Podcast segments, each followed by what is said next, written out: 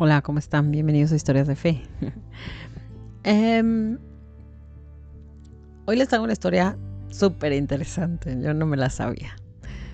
Es del padre Calloway, ¿no? de su libro La consagración a San José, ¿sí? las maravillas de nuestro Padre Espiritual. Eh, pero antes, para llegar a esta historia, vamos a conocer un poquito los antecedentes.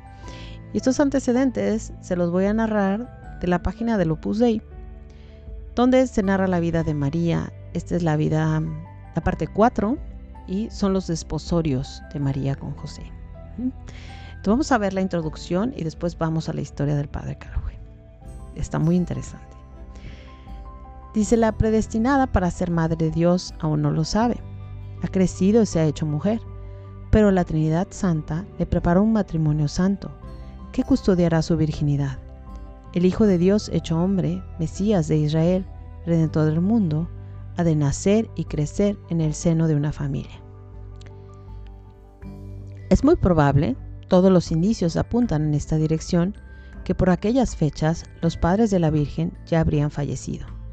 María debía de vivir en casa de algún pariente que se habría hecho cargo de ella cuando quedó huérfana. Al aproximarse la edad en que las doncellas de Israel solían contraer matrimonio, en torno a los 15 años, el jefe de aquella familia, como representante del padre de Miriam, tuvo que ocuparse de esta cuestión y se concertó el matrimonio de María con José. Pocas noticias nos dan los evangelios sobre el esposo de María. Sabemos que también él pertenecía a la casa de David y que era un varón justo, es decir, un hombre que, como afirma la Escritura, se complace en la ley del Señor y noche y día medita en su ley. Salmo 1.2. La liturgia le aplica unas palabras inspiradas. El justo florecerá como palmera, crecerá como cedro del Líbano. Salmo 91, 92, 13. No sabemos cómo se encontraron María y José, si la Virgen, como es probable, habitaba ya en Nazaret, una pequeña aldea de Galilea. Se conocerían desde tiempo atrás. En cualquier caso, es lógico pensar que antes de celebrarse los desposorios, María comunicó a José su propósito de virginidad, y José, preparado por el Espíritu Santo, descubriría en esa revelación una voz del cielo. Muy probablemente también él se había sentido impulsado interiormente a dedicarse en alma y cuerpo al Señor. No es posible imaginar la concordia que se estableció entre estos dos corazones después de los desposorios, ni la paz interior que rebosaba en sus almas. Todo es muy sobrenatural en esta escena de la vida de María y al mismo tiempo es todo muy humano. Esa sencillez tan propia de las cosas divinas explica las narraciones piadosas que pronto se formaron sobre los desposorios de María y José. Un relato lleno de sucesos maravillosos que el arte y la literatura han inmortalizado. Según esas fuentes, cuando María llegó a la edad de contraer matrimonio, Dios mostró milagrosamente a los sacerdotes del templo de Jerusalén y a todo el pueblo quien era el elegido como el esposo de María. El hecho histórico debió de ser mucho más sencillo. El lugar de los desposorios pudo muy bien ser Nazaret. Cuando la familia de María llegó a un acuerdo con José, se celebrarían los esponsales, que en la ley mosaica tenían la misma fuerza que el matrimonio. Pasado algún tiempo, el esposo debía conducir a la novia a su propia casa. En ese lapso de tiempo, tu lugar tuvo lugar la Anunciación. El episodio de los desposorios con José reviste gran importancia en la vida de la Virgen. José era de la estirpe real de David y en virtud de su matrimonio con María, conferiría al Hijo de la Virgen, Hijo de Dios, el título legal de Hijo de David, cumpliendo así las profecías. A José noble de sangre y más noble aún de espíritu, la Iglesia aplica el elogio que la sabiduría divina había hecho de Moisés fue amado de Dios y de los hombres, y su memoria es bendecida. Circenses 45.1. Y bueno, ahora sí vamos a la historia del padre Calloway, que nos relata acerca del santo anillo. Se llama el santo anhelo. Y dice, unión divina entre Nuestra Señora y el glorioso San José por medio de esta unión, ese bien de los bienes eternos, nuestro Señor mismo, perteneció tanto a José como a Nuestra Señora. Este comentario es de San Francisco de Sales. ¿Y qué es el santo anhelo? ¿Quién es ese? Bueno, en realidad, santo anhelo no es una persona, sino una cosa. Es el santo anillo que San José le dio a María el día de su boda. Sí, leíste bien, el anillo de bodas que San José le dio a María sigue existiendo al día de hoy y se reserva en un relicario especial de oro y plata en la Catedral de San Lorenzo en Perugia, Italia. Muchas personas que van de peregrinación a Asís, Italia, sin saber que tan solo a una corta distancia de allí, 14 millas, se encuentra el Santo Anillo. El Santo Anillo ha estado en Perugia desde el siglo XIX, pero antes de haberse quedado en ese lugar, estuvo en varios lugares de Italia. Hasta hace poco, la existencia del anillo era desconocida para muchas personas fuera de Perugia. Incluso muchos santos no sabían que existía el Santo Anillo. Gracias a las visiones místicas de la beata Ana Catalina Emmerich, la gente de todo el mundo ahora tiene conocimiento del Santo Anillo y el lugar exacto donde se encuentra. Es interesante que la beata Ana Catalina jamás vio el anillo en persona, solo lo vio en sus visiones místicas, pero jamás supo en dónde se encontraba. La información sobre su lugar preciso solo se supo después de su muerte. He aquí el cómo se reportó que el 29 de julio y el 3 de agosto de 1821, la beata Ana Catalina recibió visiones relativas al Santo Anillo. Antes de las visiones, ella no tenía idea de que el anillo que San José le había dado a la, a la Virgen María seguía existiendo. Ella dijo, el anillo de boda de la Santísima Virgen, que no era de oro, plata, ni de ningún otro metal, es de color oscuro e irisado no es un aro delgado y estrecho, sino bastante grueso, y tiene como un dedo de ancho, ovilizo, pero marcado por un embelosado de triangulitos regulares que dentro tenía letras. La superficie está lisa por el lado que queda, por el lado interno de la mano. El anillo está marcado con algo. Vi que lo guardaban con muchos candados en una hermosa iglesia. La gente piadosa que quiere casarse hace que toquen con él sus alianzas. En agosto de, el 3 de agosto de 1821, estos últimos días he visto muchas cosas de la historia del anillo de boda de María, pero con tantos sufrimientos y molestias no soy capaz de contarlas de forma coherente. Hoy he visto fiesta en la iglesia de Italia donde se encuentra este anillo de boda. Me pareció que estaba colgado en una custodia encima del tabernáculo. Había allí un altar soberbiamente adornado con el que a través de mucha plata se podía mirar profundamente por los intersticios. Vi que tocaba la custodia con muchos anillos. Durante esta fiesta vi que María y José se aparecieron con sus trajes de boda a ambos lados del anillo. Fue como si José pusiera el anillo en el dedo de la Santísima Virgen, y entonces vi como si el anillo se moviese y resplandeciera.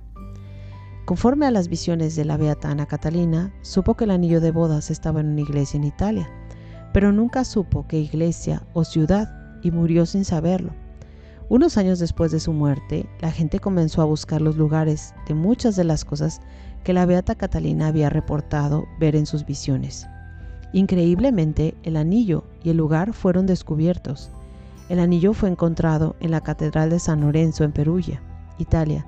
Se descubrió que se encontraba en un hermoso relicario, representado una custodia exactamente como la Beata Ana Catarina lo había afirmado. El anillo había estado allí algún tiempo, pero casi nadie fuera de Italia lo sabía.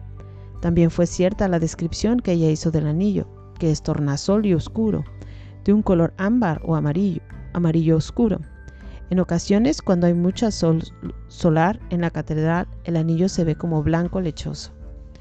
Un aspecto fascinante de las supuestas visiones de la Beata Ana Catalina son las fechas en que ella vio el anillo, que ocurrieron en sus visiones, el 29 de julio y el 3 de agosto. Sin que ella lo supiera, estas fechas coinciden con la época del año en que los peregrinos visitan la Catedral de Perugia de camino a Asís para asistir a la celebración anual de la fiesta de los Santos Ángeles en la Porcíncula el 2 de agosto. A finales de julio o principios de agosto se ven grandes grupos de personas venerando el anillo de una forma especial. Tanto a las parejas casadas como a las que están por casarse, se les permite tocar el santo anillo con sus propios anillos para recibir una bendición en su matrimonio. Al parecer, la beata Ana Catalina fue testigo de estos sucesos en sus visiones. Actualmente, peregrinos de todo el mundo viajan a Perulla para ver y venerar la reliquia.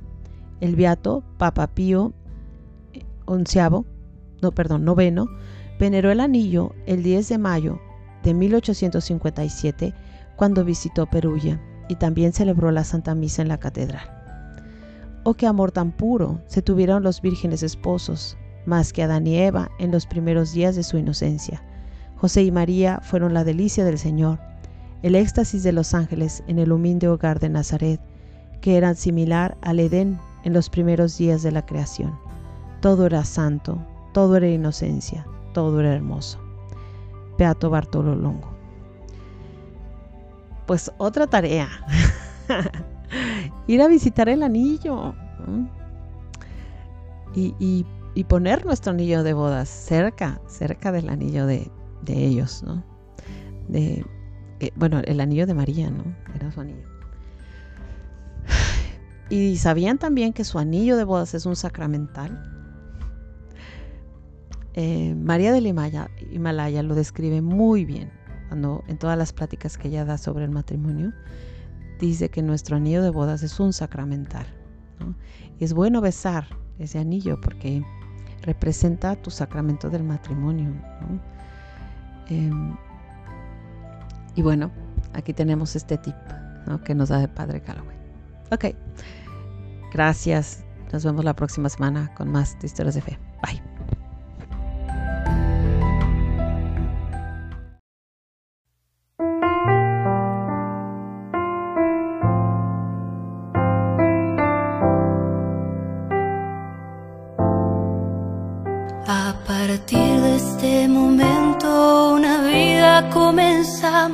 Por el resto de mis días estaré junto a tu lado, una alianza eterna de amor que nos une y nos bendice desde hoy. Compartiendo día a día, eres mi felicidad. Y aunque estés a la distancia, en mi mente siempre estás. Hoy decido amarte por la eternidad. Mi amor por ti no perecerá.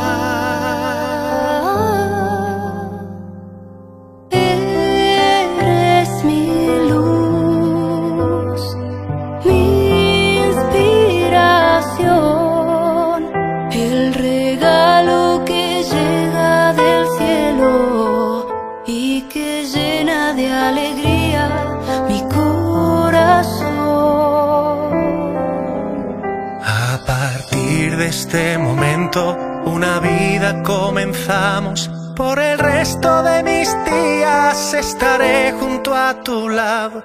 Una alianza eterna de amor que nos une y nos bendice desde hoy.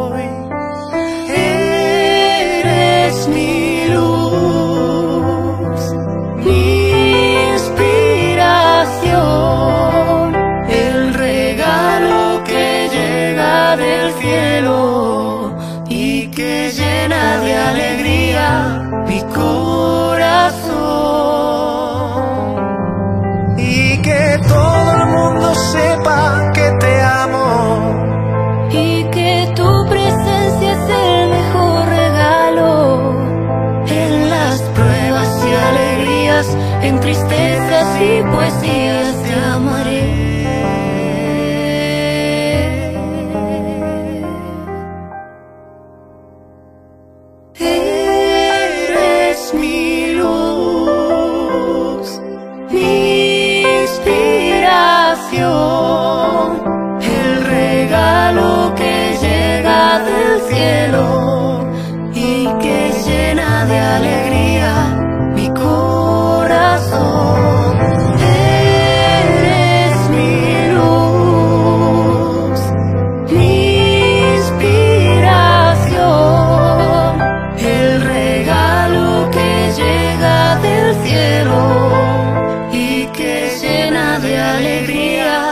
mi corazón.